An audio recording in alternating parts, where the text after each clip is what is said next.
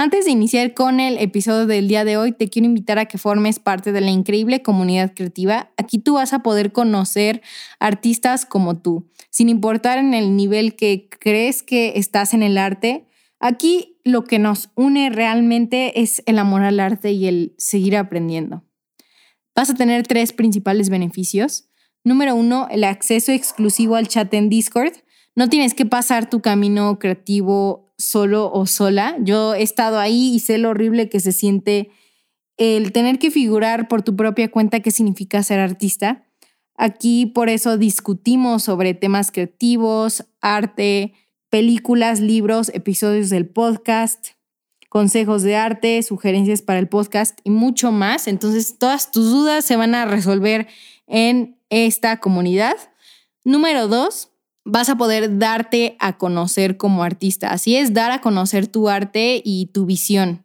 Vas a poder participar en el concurso de arte mensual y tener la oportunidad de ganar en ser promovido dentro de este podcast y el Instagram de Mancharte. Básicamente, crecer como artista.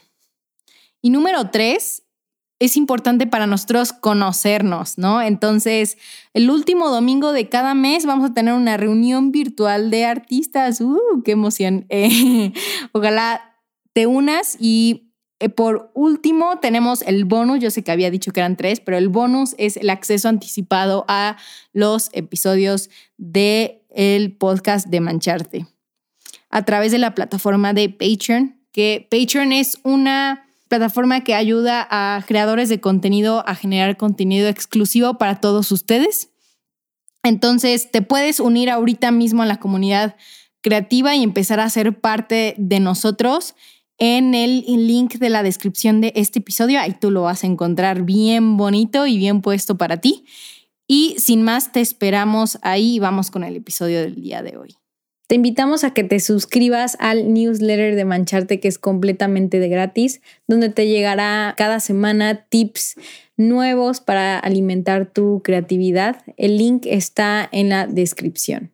El arte realmente lo que debería hacer es que la, gente esté consciente de lo que está pasando y el arte te invite a reflexionar y te invite a cambio. No, no es algo de entretenimiento para olvidar esos problemas. Pienso que los artistas realmente importantes de actualmente son los que tratan esos temas, o sea, tratan los, los problemas no solamente sociales, sino que todos los problemas que lo, que lo atormentan, digamos, y tratan de hacerlo sentir a la gente y tratan de que la gente reflexione. Hola, soy Andrea H. Paulín y esto es Mancharte,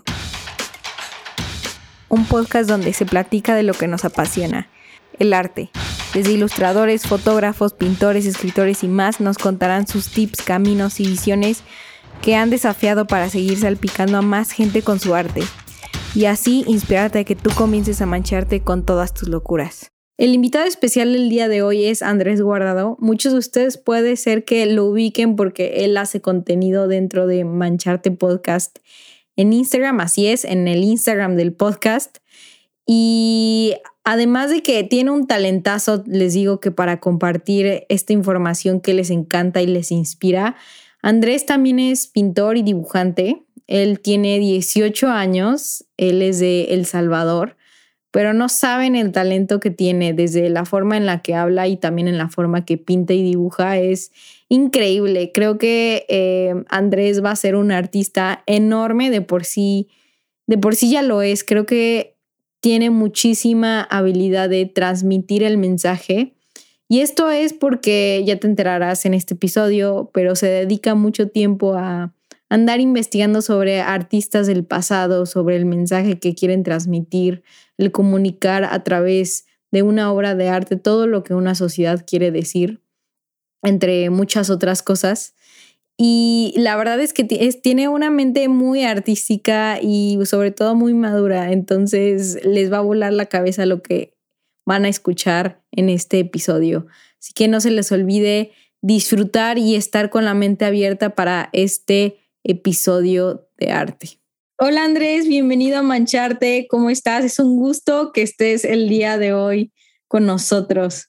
Hola Andy, pues para mí un enorme placer estar acá, la verdad como te estaba contando, yo soy fan del, del, podcast desde antes de trabajar en el team, entonces para mí es ahorita un súper placer estar aquí, la verdad. No, hombre, no, la verdad es que el gusto es el mío porque de verdad eres eres súper talentoso y a súper corta edad. ¿Cuántos años tienes? Eh, tengo 18 años ahora. Es que no lo puedo creer. O sea, de verdad, eres como un Da Vinci. O sea, yo te veo y, y tienes muchísimo talento. Pues, Entonces, me haga muchísimo que me digas eso, la verdad. Sí, no, por eso yo dije, tengo que entrevistar a Andrés sí o sí. O sea, eventualmente yo sabía que te tenía que entrevistar y que estuvieras aquí en Mancharte porque este, estás cañoncísimo. Y para toda la gente que apenas nos esté escuchando, por favor, tienen que entrar al Instagram de Andrés y ahí van a saber todavía más acerca de su trabajo, porque yo sé que muchos eh, pues te conocen porque haces contenido en, en Mancharte. Pero ¿cuál es tu username? Eh, yo soy ahorita en Instagram como Dres Guardado, así como se escucha. Dres Guardado. Bueno, después de escuchar este episodio, mientras están escuchando este episodio, tienen que verlo porque van, me van a entender. Este, entonces, Andrés, me gustaría empezar con cómo es que te empezó a llamar la atención el arte y si algún familiar te inculcó esto o tú fuiste como el, el, el brillante ahí. pues fíjate que comenzó cuando tenía quizás como ocho o siete años pero no fue específicamente en la pintura, sino que me interesó bastante la literatura, porque mi mamá, pues, o sea, tenía como ese detalle de regalarnos a mí y a mi hermana libros, o sea, nos daba libros. Entonces ella fue como que nos empezó a dar como ese hábito de la lectura y a mí fue como que se me pegó bastante y pues en esa edad como hasta los 12 años, digamos, yo era full así consumir libros, me usaba mucho la literatura y la poesía y de hecho comencé más que todo con la poesía cuando tenía como 12 años pero poco a poco la fui dejando porque me fui interesando más como en expresar la idea de manera más visual, ¿verdad? Entonces, eh, creo que en sí el amor por la pintura me, me vino a la edad de los 14 años, que fue por esa, por esa película que creo que conoces, Loving Vincent, que es la de Vincent Van Gogh. Sí. Eh, la vi en, en, Netflix y me acuerdo que esa noche, 4 de marzo de 2018, fue como que toda mi vida cambió, ¿me entiendes? O sea, fue como ese momento donde te das cuenta para qué es lo que has nacido. Entonces fue que me di cuenta que la pintura era como el arte en el que me sentía refugiado y en el que me sentía comprendido. Entonces, bueno, fue súper chistoso porque vi esa película en la noche y me acuerdo que no pude dormir, o sea, estaba como súper impresionado. ¿De qué acaba de pasar? Exacto, exacto estaba como súper hipnotizado por toda la vida de Vincent Van Gogh y me acuerdo que el siguiente día pasé todo el día investigando de él, entonces como ese mismo hábito de la lectura que ya tenía, eh, me, me, ayudó como para meterme en la lectura, pero más sobre historia del arte. Entonces fue a partir de ese mes de marzo del 2018, entonces hace cuatro años nada más, que me empecé a interesar más por la pintura. Estuve estudiando los periodos del arte y como te digo, fue como de manera autodidacta pero sí como bastante intensa, podría decirlo. Que me, Te obsesionaste, así de que... Me, me que a veces en la vida esas pequeñas obsesiones, cuando las logras controlar, te ayudan a marcar como tu pasión. Entonces es como que te va marcando esa disciplina y te das cuenta de, de tu vocación, ¿no? De que eso es realmente a lo que viniste. Entonces, bueno. ¿Y a qué te refieres con controlar la obsesión? Eh, porque fíjate que he escuchado también hace poco que la gente suele decir que las obsesiones eh, son natural del ser humano. ¿Que son malas? Son malas porque, ajá, porque se supone que todo en exceso es malo, ¿no? Entonces, es como tampoco hay que dejar que el arte eh, influya en tu vida personal de manera negativa, ¿no? Porque de hecho suele darse mm, en muchos pintores a través de la historia que se les suele romantizar el hecho de que se obsesionan y que el arte como que influye de manera positiva su estabilidad mental, pero a mí la verdad es que eso es un tema que me da bastante miedo, ¿no? Porque siendo que un artista también tiene que estar eh, en paz consigo mismo para poder transmitir un mensaje de manera clara, ¿no? Pero a veces, o sea, a veces el arte funciona de terapia, ¿no? Incluso sirve para, para canalizar tus mismos problemas, pero también necesitas como un poco de aceptación sobre ti mismo para poder eh, transmitir un mensaje que los demás puedan comprender. Creo que me fui un poco de la línea. No, está súper bien, está súper bien. Es que igual esta semana cuando en, entrevisté y, y como que le, me abrí y le conté que la neta, al principio yo no controlaba mi obsesión con el arte, era muchísima mi obsesión que eso a veces me super saturaba y lo dejaba y era una relación muy negativa. Entonces, igual, o sea, ahí como que entiendo esa parte, pero igual creo que es cuestión de como dices, de controlar la obsesión, porque al final, bueno, yo soy una persona muy apasionada y creo que, no sé si tú te consideres a ti muy apasionado. Sí, sí, sí. Pero, o sea, justo por la misma pasión es como de, me obsesiono, pero igual a veces te tienes que poner límites. Sí, claro, porque al final, pues también eres ser humano, ¿verdad? Tienes que controlar otras necesidades de tu vida y tenés como que aprender a organizarte bien para que el arte siga siendo tu prioridad, pero no te consuma realmente toda la vida. Es como un tema bastante eh, difícil de conseguir como ese balance, pero creo que tenemos toda la vida como para ir mejorando eso, ¿verdad? Ajá. Entonces, como te contaba, eh, antes de, de, digamos que empezar en la pintura en sí, yo fui fanático de la pintura, o sea, me gustaba mucho la historia del arte y de hecho yo consideraba estudiar como, o sea, historia del arte antes que ser artista.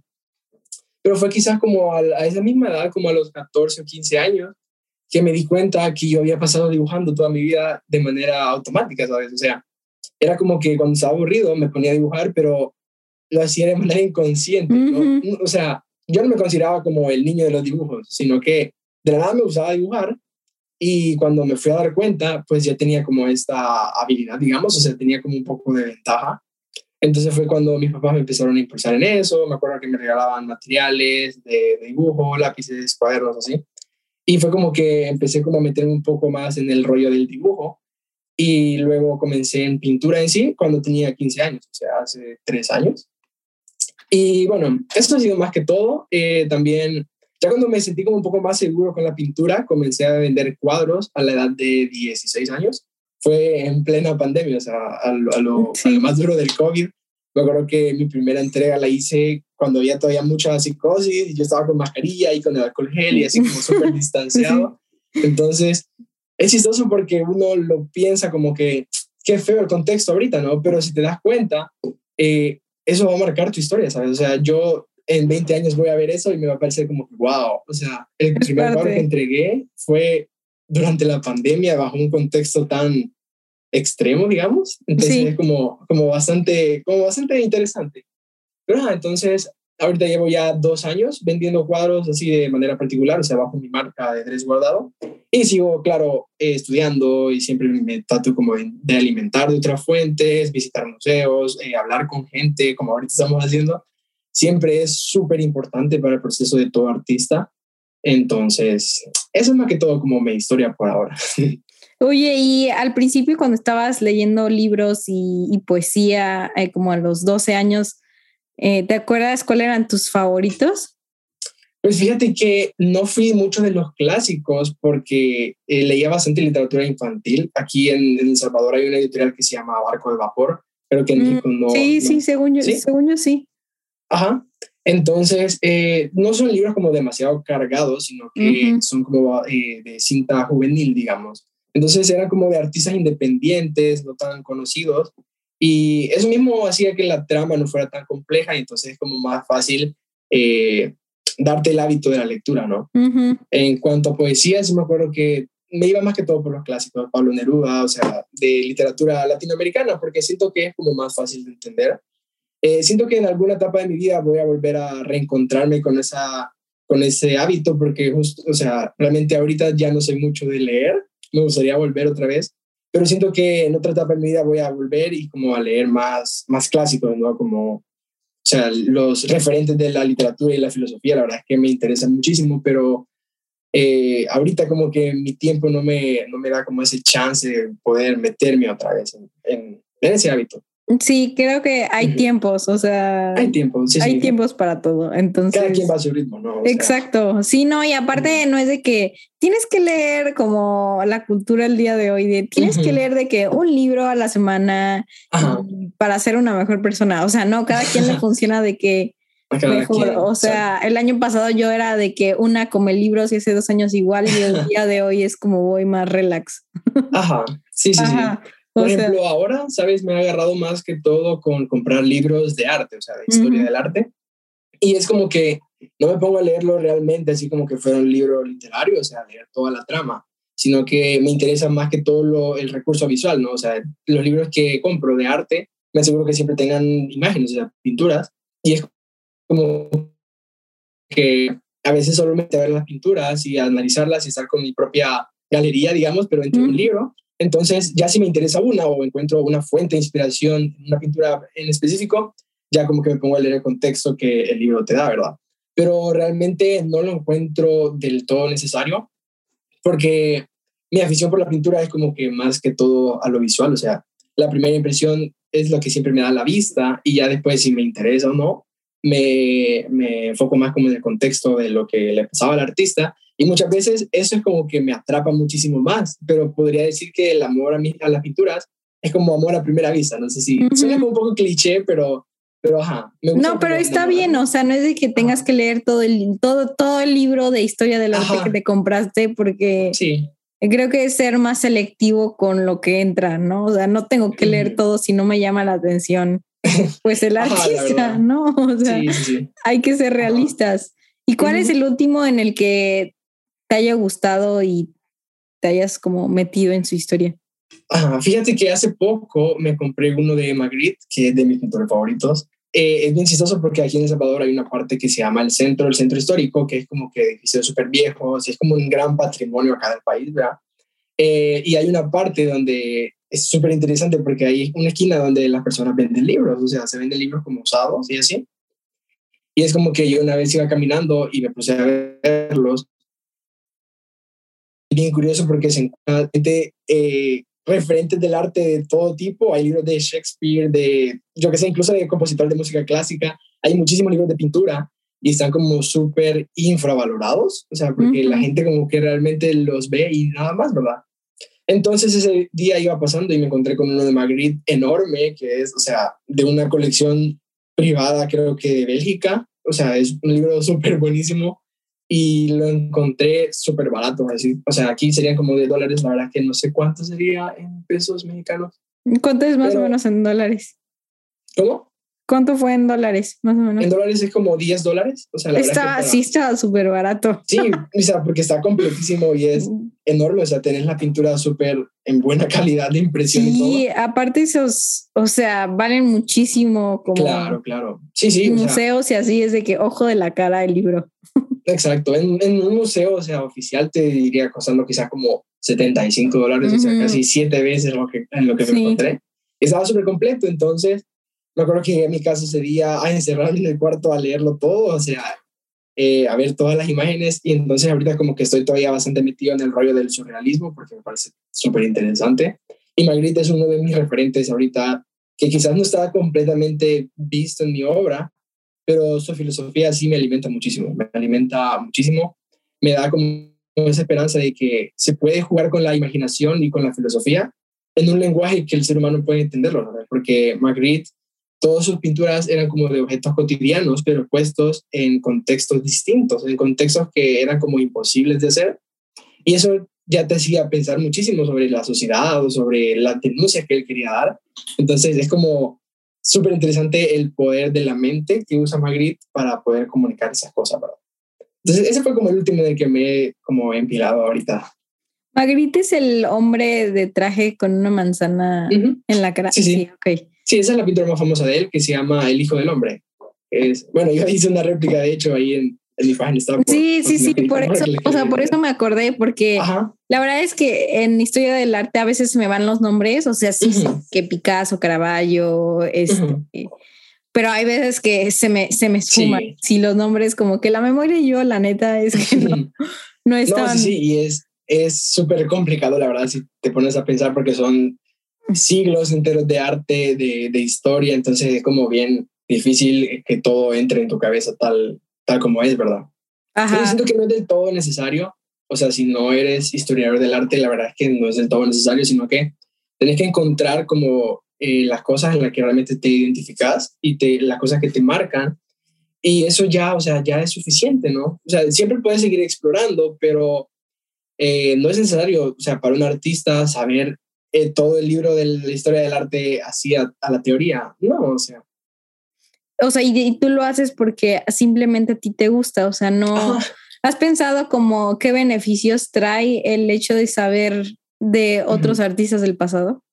Sí, fíjate que hace poco, de hecho, me empecé a dar cuenta que, bueno, la historia se hace para no repetirla, dicen, ¿verdad? Para aprender de los errores. Pero en el arte también puedes ver lo que los artistas eh, hacían de manera correcta para hacerlo también en tu carrera, ¿no? O sea, eh, tienes como 300 maestros ahí en un libro que te pueden enseñar muchísimos métodos y muchísimas técnicas, incluso formas de pensamiento y filosofía que te ayudan a ti, pues te, ayudan en contextos distintos, pero al final todos somos artistas, ¿no? Todos tenemos que, que pensar de manera distinta para poder ayudar en la sociedad de alguna forma. Entonces, eh, me, me, interesa bastante eso. Eh, por ejemplo, un ejemplo de lo que más me ha marcado es en la etapa del romanticismo, que se dio más que todo, bueno, comenzó en Alemania, pero la que me interesa bastante es la etapa que se dio en Francia durante la Revolución Francesa. Eh, por ejemplo, está este pintor que se llama eh, Eugène Delacroix, que es el que pintó eh, La libertad guiando al pueblo. Es realmente admirable para mí el hecho de cómo él, él dice que él no estuvo participando realmente en la guerra de la Revolución Francesa, pero dijo, ok, si no, estoy luchando en esa guerra, al menos voy a pintar por, la patria, ¿no? Por todos aquellos que han muerto en la guerra y han sacrificado su vida. Entonces, vemos un discurso súper fuerte en su pintura y es como que él está súper comprometido a representar el dolor que está sufriendo el pueblo y a representar esa dignidad que tienen como patria. Es realmente un tema, o sea, a mí me parece súper admirable de los labores, de, de los trabajos más que podría decir yo más dignificante de un artista, el hecho de poder eh, hablar por una generación y, y, contar como el esfuerzo que han hecho para conseguir las cosas. Es solo un ejemplo de las cosas que a mí realmente me inspiran un montón. O sea, que ahorita quizás no tengo la madurez para representarlo en mis obras tal cual, pero voy como adquiriendo esa, ese conocimiento para ver qué es lo que hacían los artistas anteriormente. Wow. Sí, o sea, esa, Aparte, esa pintura realmente marcó mucho lo de la Revolución Francesa. O sea, es como un, es como un ícono, ícono, símbolo, casi, casi como la misma bandera francesa. Es un este, patrimonio para ellos. Sí, o sea, igual como este Picasso hizo en su pintura la de la guerra de la Guernica. El Guernica. El Guernica, sí, es, es como el símbolo de las guerras y todo eso. Sí, y el pues, día... fíjate que no, no, tú dime, tú dime. Ah, tengo un maestro de, bueno, este año comencé clases de pintura y mi maestro me dijo que toda obra de arte tiene que responder el contexto social, económico, político, romántico, emocional, sentimental del artista. O sea, el artista no puede ser indiferente en su obra a las cosas que le están rodeando a su alrededor, ¿no? Y es súper cool cuando tienes un contexto, eh, digamos, que marca mucho tu vida, pero las personas a tu alrededor también se sienten identificadas con ella, ¿no? O sea, es el poder del arte, porque el arte es para la gente. Y eso es un tema que ahora se puede confundir bastante, que mucha gente suele creer que el arte solo es como para la clase alta o para así como que los museos, y el arte es como súper caro, pero realmente mi filosofía es que el arte es para la gente, ¿no? El arte que se realiza bien es el que conmueve a todas las clases, a, todos los, a toda la población que lo puede ver. Entonces, ajá, es como un tema bastante importante que un artista tiene que tener en cuenta, de no ser indiferente a su contexto. Claro, no, me parece muy, pues sí, o sea, como que le, sí le tienes que dar un poco de, de, de sentimiento y que te inspira a ti, o sea, cuando como tú, ¿no? Que ves una obra y dices, hay algo me provoca esta obra eh, y puede ser que otra persona no le provoque nada, entonces pues como que para ella no va a ser arte, ¿sabes? O sea, creo que es muy subjetivo. Es, completamente subjetivo el arte. Entonces, por, eso mismo es que estamos en ese debate ahora con el arte conceptual, de definir realmente qué es el arte y qué no es arte. Es un tema que a mí me, me atormenta bastante. A mí también, sinceramente hay veces que digo, la neta yo no considero esto arte, perdón. O sea, sí, sí o sea, sí sé que soy súper artística y todo lo que quieras, pero la neta es que, o sea, esto que, o sea, aparte lees como al lado del museo el, el contexto y todo y dices, y, o sea, como que... ¿Qué más? ¿Qué es esto? O sea, de verdad esto es, una bofetada para mi trabajo. Exacto, o sea, es como un poco frustrante para artistas como nosotros en esa generación, que todavía queremos como que manejar bien las técnicas y poder dar como el mensaje de manera más universal. Y es como frustrante ver cómo hay artistas ahora que venden esculturas invisibles. Por, es lo que te iba a decir, no sé si viste lo de que vendieron aire o algo así. Sí, sí, sí. Dije... O sea, a mí la verdad es que me, me indignó un poco porque es como, o sea, al final creo que ahora la industria del arte está como bastante dañada por el mismo hecho de las redes sociales y porque en todas las empresas del mundo hay corrupción, tristemente. Entonces, sí. a veces lo utilizan como estrategia para, para negocios ilícitos, pues, o sea, entonces. Creo que, o sea, es tanto bueno lo de las redes sociales igual sí. como malo, ¿no? O sea, sí, porque pues te da la doble filo. Sí, o sea, es arma de doble filo y, y creo que más bien esa gente que, pues, por ejemplo, de que vendió aire, o sea, número uno, el aire era para todos, o sea, fue un más bien gran vendedor en lugar de ser un gran artista, fue un gran vendedor porque convenció a alguien que le iba a vender un cacho del aire que ella tenía por millones de pesos. O sea, de verdad, digo como de, esto es un ilusionista. Yo en lo personal siento que sí hay que estar un poco más de la cabeza para poder eh, considerar eso arte, pero bueno, cada quien. Cada quien, al final cada quien, ya después de decir la opinión, cada quien. Ajá. Yo para opinar? Sí, sí, sí. Suena de que los cascabeles atrás. Oye, Andrés, ¿cómo empezaste a pintar? O sea, empezaste a pintar y me, me refiero a aprender. ¿Empezaste en videos de YouTube o te metiste a clases o cómo? No, eh, yo ahorita me he considerado completamente autodidacta, aunque la palabra autodidacta, eh, hay muchos artistas que dicen que no existe realmente porque el ser humano aprende por imitación. Entonces yo puedo decir que he aprendido desde mi casa por imitación. O sea, eso, viendo tutoriales de YouTube, viendo en Internet cómo hacer las cosas. Es súper importante, de hecho, yo considero intentar hacer réplicas de artistas famosos desde un comienzo, porque eso te da como muchísimo más, eh, te abre mucho más el panorama, ¿sabes? A veces, o sea, te puedes quedar haciendo bodegones y pintando frutas, pero al final el tema eh, en los bodegones siempre es el mismo, ¿no? Pero cuando empiezas a hacer como réplicas de pintura famosas, como La Noche Estrellada, El Grito, el de Magritte, eh, te dan como hasta cierto punto, vas como comenzando a generar un criterio propio, ¿no? cuáles son las obras que te gustan y cuáles obras no te gustan, porque también es válido, ¿no? Entonces, al menos ese es el, el tip que yo siempre doy cuando alguien me, me, dice cómo comenzar. Yo siempre digo eso, intentar hacer réplicas y las primeras nunca van a ser buenas. Y eso tienes que tenerlo en cuenta siempre, o sea, que el proceso de aprendizaje es bastante duro y vas a tener que fallar muchas veces, pero si no fallas una vez, pues no vas a lograr bien las cosas, ¿me entiendes? Entonces, eh, yo podría decir que estuve como en ese proceso de dos años realmente en el que no veía ningún resultado casi al dibujar y al pintar, o sea, es como que hasta te frustras un poco, ¿no? Porque es como que nunca voy a poder hacer lo que, lo que me hacen, pero todo es cuestión de tiempo y de práctica y eso como que tenerlo en cuenta, en mente, o sea, tenerlo en mente siempre, o sea, vas a fallar muchas veces, pero tenés que seguir levantándote y no tenés que rendirte, sino que seguir y seguir y seguir hasta que empieces a ver resultados. Una vez que empiezas a ver resultados, es como que dices, ok, pero no tienes que parar ahí, ¿sabes? Porque realmente siempre puedes perfeccionar las cosas. Yo me considero una persona bastante perfeccionista, entonces creo que es importante nunca sentirse satisfecho con la obra, porque eso te hace como tener ese, ese chip en la mente de siempre querer mejorar, ¿no? Es, al menos a mí me funciona bastante. Por ejemplo, eso que dice Matthew McConaughey, no sé si lo conoces. Es un sí, el actor.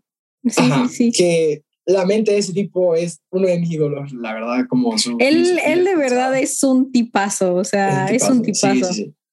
Entonces, él creo que fue en el discurso de los Oscars que dijo eso de que quién era su héroe en 10 años y él decía que él era el mismo, o sea, él mismo era su héroe en 10 años y le pregunta a alguien 10 años después, ok, ya pasó eso, ahora quién es tu héroe, o sea, ¿lograste hacer las cosas que, que querías? Él dijo, no, no, no, o sea, mi héroe soy yo en 10 años. Y así siempre, o sea, él nunca va a estar satisfecho con su versión, sino que él siempre tiene que estar mejorando y evolucionando para para, para sentirse satisfecho. Creo que le cambió bastante a lo que él dijo, pero es más o menos lo que se No, sí, sí, sí. O sea, creo que igual es tener siempre un, un, o sea, un amigo me dijo, Andy, es que tienes que apuntarle siempre como al, digamos, a sol, al sol, y aún así, como pasa el tiempo, no vas a llegar al sol, pero vas a, va a tocar aún así de que rayos de luz, ¿sabes? O sea, sí. Como, o lo de apúntale a la luna y puede que llegues a las estrellas. Sí, lo mismo, lo mismo, creo que, pero sí, o sea, creo que es muy importante al principio copiar mucho. Este, o sea, obviamente dar crédito y todo si lo subes y todo. Claro. Este, yo no, la verdad, yo de clásicos, yo no lo, yo nunca lo repliqué, replicaba como cosas que artistas más actuales que el día de hoy admiro mucho y luego empecé a como veía una obra de ellos y decía, ok, ¿cómo lo puedo hacer como a mi estilo y lo que me gusta hacerlo de a mí? Y entonces se, se empezaba como a hacer una mezcla, ¿sabes? Y era como, sí. Ah, no, pero qué interesante porque ya como que empiezas a dar tu propia interpretación de las obras. Entonces también vas generando como ese, ese instinto creativo, ¿no? Que la verdad es que existen muchos artistas ahora actualmente que manejan las técnicas súper bien. Si hablamos de en cuanto a pintura, manejan las técnicas súper bien, por ejemplo, los hiperrealistas que pueden pintarte pues cualquier cosa de manera increíble. Sí. Pero realmente eh, hay muchos de ellos que no tienen el espíritu creativo, ¿me entiendes? O sea, no tienen como eso de, dar su propio discurso como artistas y tener una idea completamente auténtica. Entonces es súper importante tener como esa iniciativa, ¿no? De no quedarte, o sea, practicar las técnicas a través de las copias, pero no quedarte solo con eso, sino que empezar a dar tu discurso y dar como expresar a la gente lo que realmente hay dentro de ti. Eso es súper importante. Ajá. Sí. Sí. O sea, creo que, no sé, podrías empezar a hacer, no sé, la gran ola de Hokusai, pero no copiarla exactamente, o sea, darle como un giro, no sé, ponerle atrás una cara o, o hacerlo de, de, acuarela o no sé. Como o incluso que... cambiarle las tonalidades, digamos, porque se puede expresar tanto con la psicología del color, que incluso se puede hacer una obra, eh, digamos que idéntica, pero ya solo cambiando los colores le da como otro mensaje completamente y el, el, espectador lo puede, eh, eh, ¿cómo se dice? Encontrar de una manera distinta, ¿no? Ajá. Sí, o sea, creo que es, esa, eso es lo que más me gusta, yo creo que del arte y de crear, o sea, como que, el, que se pueda mezclar muchas ideas en una cosa, creo que es lo que, o sea, es, ese paso y el, cuando ya entras como en el flow. Al principio, la verdad, no sé tú, pero es como una resistencia porque, no sé, o sea, como que más en este mundo que es ocupado el, los tiempos, que es como de sentarte y realmente estar comprometido a seguir creando arte. No, y ahorita pues tenemos una cultura que está casi que en contra de los pintores, ¿sabes? Porque el arte de la pintura es como un arte bastante antiguo, que podríamos decir tristemente que ya alcanzó como su cúspide y ahora como que la gente se va más que todo por el concepto. Pero la cultura de ahora es como eso de la cultura del desecho, ¿sabes? No realmente la gente, eh, bueno, el capitalismo no quiere que realmente te pongas a pensar o que reflexiones porque no, no te da chance, o sea, la vida va súper rápida y todo va como súper ta, ta, ta, ta, y los artistas ya no tienen como ese chance de poder transmitir una idea y que la gente lo aprecie como antes se apreciaban. Como decía eh, Tom York, que es el, vocalista de Radiohead, él decía que, bueno, sigue vivo, pero lo dijo una vez, eh, ¿cómo es que dice la frase? Ah, que cuando en el arte eh, hablamos sobre temas incómodos o temas difíciles, como sea la muerte o temas así, eh, realmente estás como tratando de lidiar con esos temas, ¿sabes? O sea, tratas de, de, hacer un poco de terapia y él lo encuentra de una manera bien, porque no es como que realmente seas una persona sombría o así, sino que estás como dando un paso en la evolución del ser humano y estás tratando de, de lidiar con esos temas a través del arte. Y es como que la cultura de ahora no te permite eso, porque la cultura mientras más rápido va, los artistas suelen ser más superficiales y puedes ver como cosas más vacías. Entonces, eh, la gente quiere usar el arte como para distraerse, ¿me entiendes? Como para, como para ¿cómo puedo decirlo? Como para un poco olvidar los problemas sociales, cuando el arte realmente lo que debería hacer es tratar de lidiar con ellos, ¿me entiendes? Que la, gente esté consciente de lo que está pasando y el arte te invite a reflexionar y te invite a cambio. No, no es algo de entretenimiento para olvidar esos problemas. Entonces, yo, por lo personal, pienso que los artistas realmente importantes de actualmente son los que tratan esos temas, o sea, tratan los, los problemas no solamente sociales, sino que todos los problemas que lo, que lo atormentan, digamos, y tratan de hacerlo sentir a la gente y tratan de que la gente reflexione. Claro. Sí, o que al menos se sientan un poco abrazados o, no sé, como que una semilla sea cual sea la semilla, ¿no? ¿Y cuáles artistas el día de hoy, o sea, actuales, admiras por eso? Fíjate que en artistas plásticos mm, es como difícil porque, digamos, lo veo en Instagram y a veces como que se me olvida el nombre. Ajá, sí, sí, sí. Eh, para mí es como más fácil recordarme de los nombres clásicos porque es como que escuchas más, ¿verdad? Pero, por ejemplo, no sé si conoces este artista que se llama Biple, que es el que ah, sí, el sí, sí. NFT más caro de la historia. Más caro, sí, sí, sí. Últimamente me he dado cuenta que él ha hecho bastantes obras eh, con ese tema de Ucrania y como en denuncia de Putin, que son realmente muy impactantes, no solo visualmente, sino que tienen un discurso muy intenso y son como esas obras que no se te olvidan, ¿me entiendes? claro. Las ves y es como que te impactan bastante. Por si alguien está escuchando el podcast y no lo conoce, eh, esa es buena recomendación. Biple, se escribe así, B-E-P-L-E. Ajá, él es muy bueno. Él es muy bueno. ¿Qué más? Eh, la verdad es que, ah, tío, no recuerdo muy bien así como... Hay uno que a mí me encanta, que es surreal, que puede ser que te guste. La verdad no sé si ya lo has checado, se llama iCatmandu, algo así. iCat... Ay, mm, se llama... iCat Maikut. Es turco mm. y, o sea, muestra cosas de que loquísimas, o sea, impresionantes. Mira, te lo, te lo, te lo enseño de que es súper rápido. Mira. Ajá. O sea, mezcla oh, como todo, o sea, son pinturas digitales y pero están muy profundas, o sea, están increíbles. bien elaboradas, la verdad. Sí, están, ese es como uno de, de mis de mis top, o sea, que digo, este cuate de verdad, la verdad no sé de dónde rayos saca de que tantas cosas, pero Otro a mí que me, que me, encanta bastante, que es mexicano, de hecho, no sé si lo conocerás, que se llama Esteban, ¿cómo se llama? Esteban Fuentes de María. Creo que en, Instagram está. Ah, sí, claro, sí, que es. Sí, sí, sí. Sí.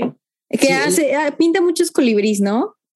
Sí, ya. Me encanta mucho como el mundo de poesía que él, que él se ha como inventado, digamos. Sí. Como que es como romántico, ¿no?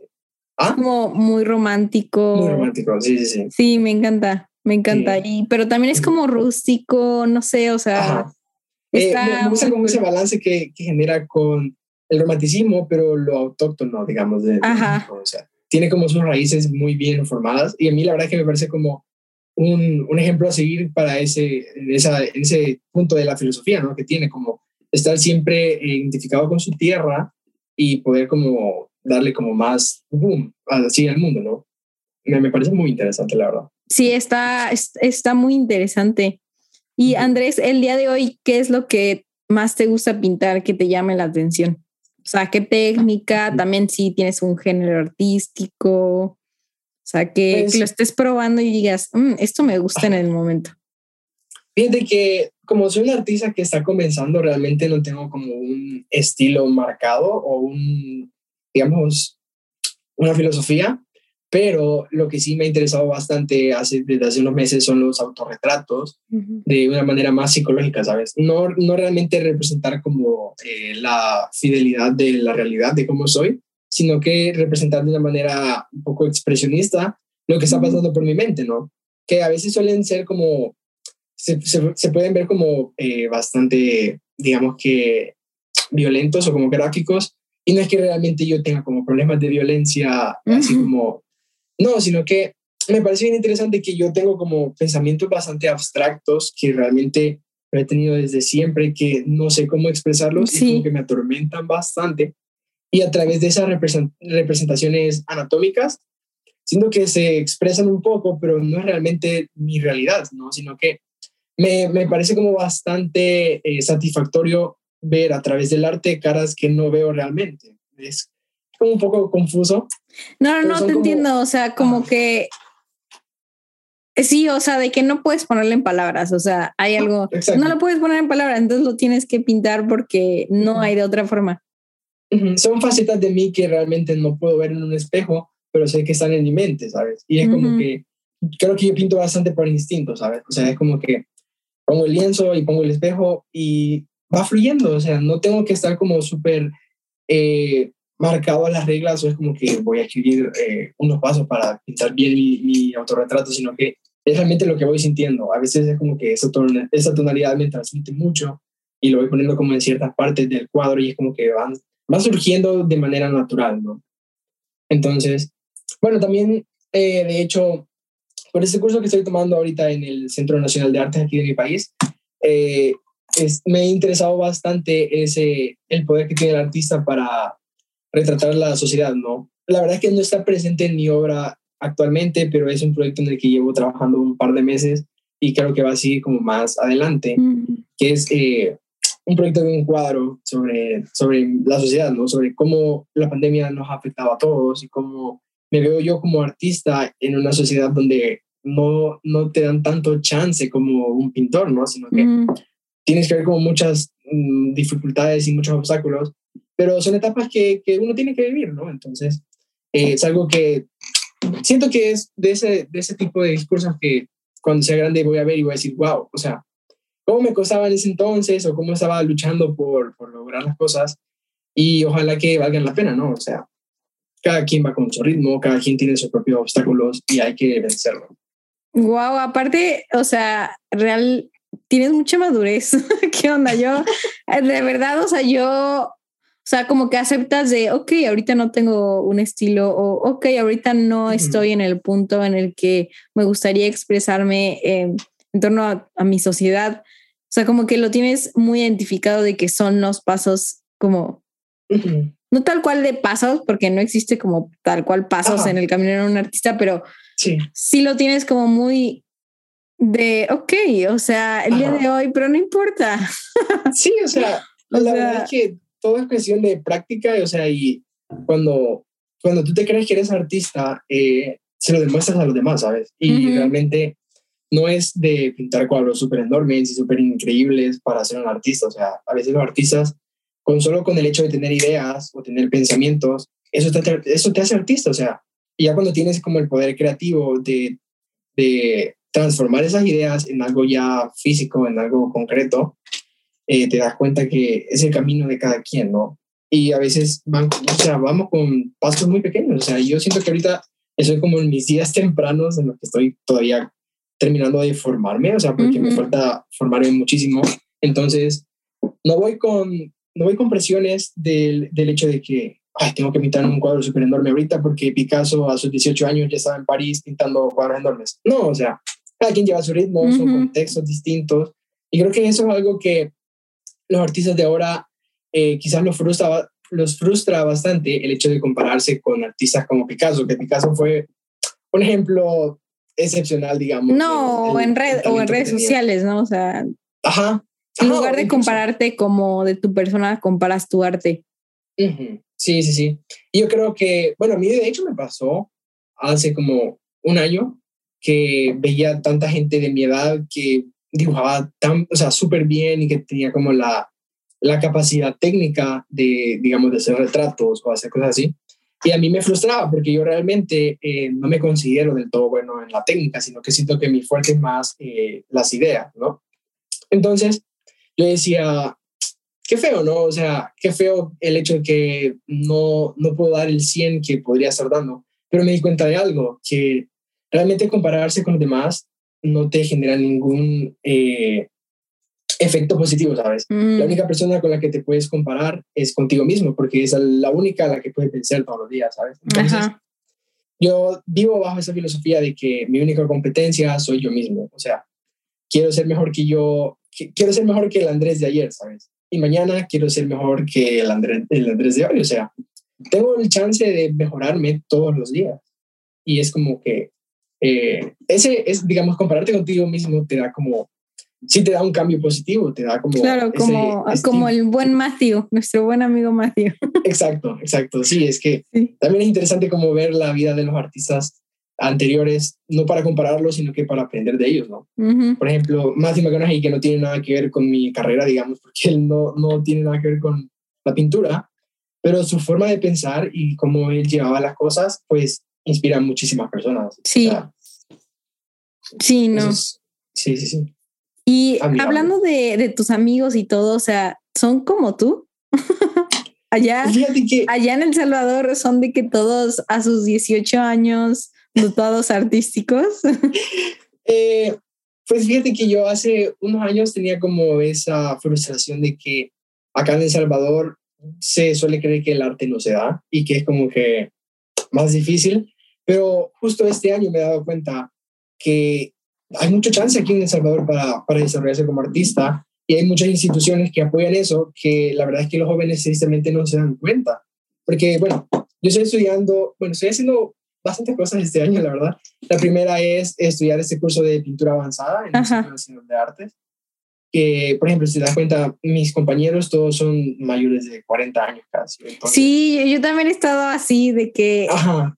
Y yo soy como el niño de la clase. Sí, sí, sí, sí. Entonces, es como un poco triste porque tengo amigos que realmente he conocido, digamos, por el colegio, que tienen mucho potencial para estar en esas clases, pero no se dan cuenta. Y es como que yo se los recomiendo y es como que, ah, pero mira, es que no tengo tiempo o es como que difícil organizarse. es como que, bueno, ya es cuestión de pues, cada quien. Ajá. Ajá. Bueno, pero aparte de eso, también soy mediador cultural en el Museo de Arte de acá, que es como un voluntariado de fin de semana en el que... ¿Tú das como los tours?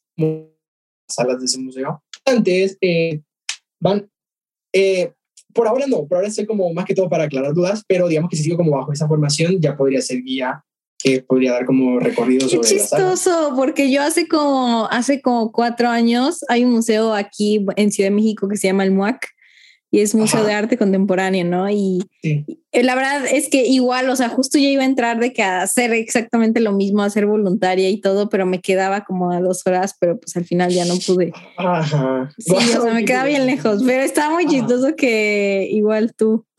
Sí, sí, sí. No, y eso es un chance súper bueno para los jóvenes para estar dentro de la atmósfera, porque este año me he dado cuenta realmente que es súper importante tener contactos y tener eh, fuentes en las que siempre te estás alimentando, ¿sabes?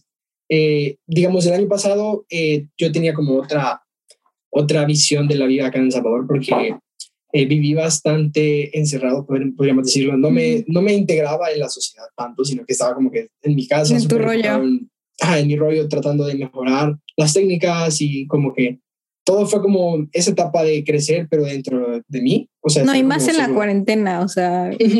Sí, o sea, era como un contexto que te pedía bastante estar encerrado, ¿no? Pero a partir de ese año como que quise abrir más eh, mi mente y darme como el chance de conocer más gente, tener más, ganar más experiencias, ¿no? Y es como algo que te alimenta un montón. Yo la verdad es que no estaba consciente de eso, pero creo que todo artista debería darse como ese chance en alguna etapa de su vida de abrirse, ¿no? Y salir de tu casa a, a luchar por el arte, ¿no? Y poco a poco vas encontrando personas con la misma inspiración y con las mismas, digamos que con las mismas pasiones y es como que súper cool conectar con eso y es como algo que te alimenta un montón, o sea. Sí, no, creo que cuando, ajá, cuando encuentras como esa gente, porque yo me acuerdo que cuando estaba en prepa o así, era, me frustraba porque sí tenía amigos y sí todo, pero no entendían el rollo de lo que Ajá. es crear arte y mejorar como artista, bloqueo creativo, todo eso. Entonces era como de, puta, pues es que mis amigos no son así, nadie es así, ¿por qué nadie es así? de que porque yo soy la rara, mejor ya me quedo. O entonces yo me acuerdo que en hora libre me iba de que a la, había como una salita de arte así súper chiquita y así de que yo me iba a pintar. Y me decían, ¿por qué no sales? Vente, Andy. Así todos mis amigos y les decía, sí, ahí voy. sí. en parte, bueno, también a veces como, como sentirse como que soy el loco de, tu, de tu sociedad. Porque también es parte de ser artista, ¿no? O sea, muchos de los artistas han sido incomprendidos en su época y creo que es como un, obstáculo, pero a la vez como algo que te inspira más, ¿sabes? El hecho de que no hay nadie como tú, o sea, que eres único, también te da como ese espíritu de querer seguir creando, porque sabes que realmente no hay alguien que te comprenda del todo y es como que, como un, un arma de doble filo, ¿no? Te sientes raro, pero te sientes cool al mismo tiempo. Sí, ándale. Ándale, sí, también. Es como de, ah, sí, Andrea la artista, sí. la loca. y yo, y yo ay, si supieras que de que me siento loca, pero está bien, tú dime artista. sí. Súper. Este, ay, Andrés, lamentablemente ya se nos agotó el tiempo, pero. Ni sentí el tiempo. no, ya sé, es que te lo juro, deberías de estar luego en otro capítulo para contarnos más de tus experiencias. Antes me gustaría saber qué es lo que vas a estudiar de universidad. Pues fíjate que justo estoy viendo en estos meses porque ya debería ver las inscripciones de la universidad, pero mi primera opción es Bellas Artes, ¿no? O sea, eh, pero realmente no estoy muy seguro dónde. Solo sé que en El Salvador no hay como mucha buena formación, digamos. No, es que no te gustaría. ¿Ah? No, no, no, pero las cosas como son. Las cosas como son, ajá. Pues fíjate que había pensado desde hace tiempos en la Academia de Buenos, en, en la Universidad de Buenos Aires, pero todavía no estoy muy seguro porque, bueno, tristemente la situación en Argentina tampoco que sé como que es súper bien, ¿verdad? Sí. Entonces, mi primera opción sería Europa, en alguna universidad de España o de Italia, me encantaría. Ah, ese, ese sueño.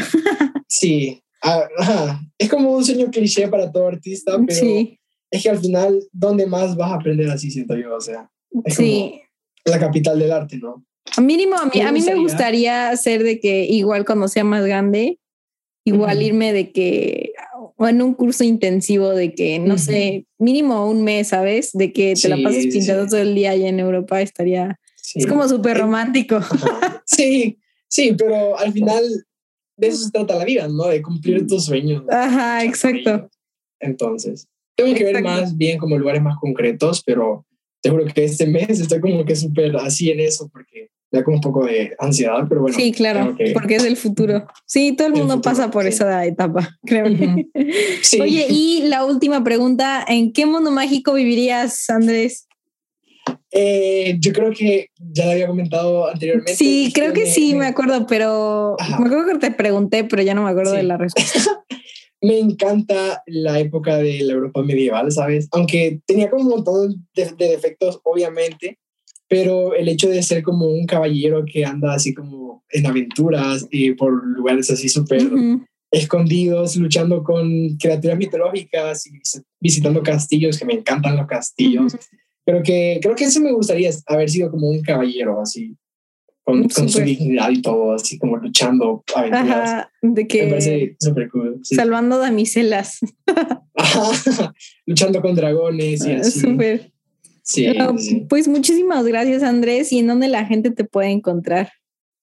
Pues eh, me pueden encontrar en Instagram como Andrés Guardado y también para los que están como un poco en el rollo de Behance, que es como una plataforma para ah, artistas.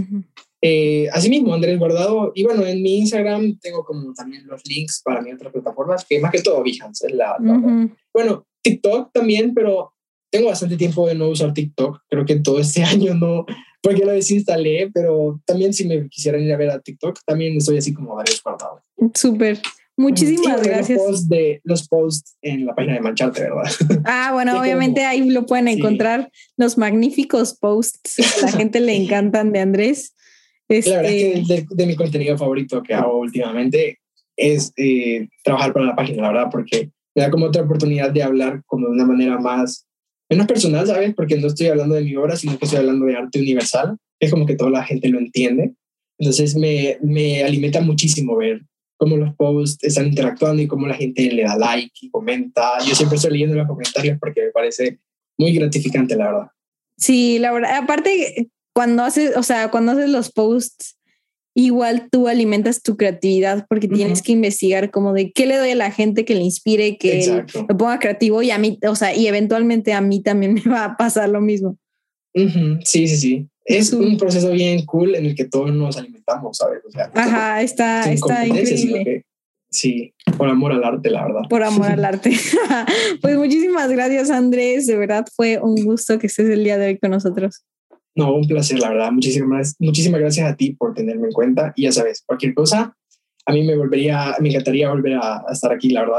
Sí, tómalo en cuenta. Si te gustó este episodio, por favor, compártelo para que seamos mucho más en esta increíble comunidad.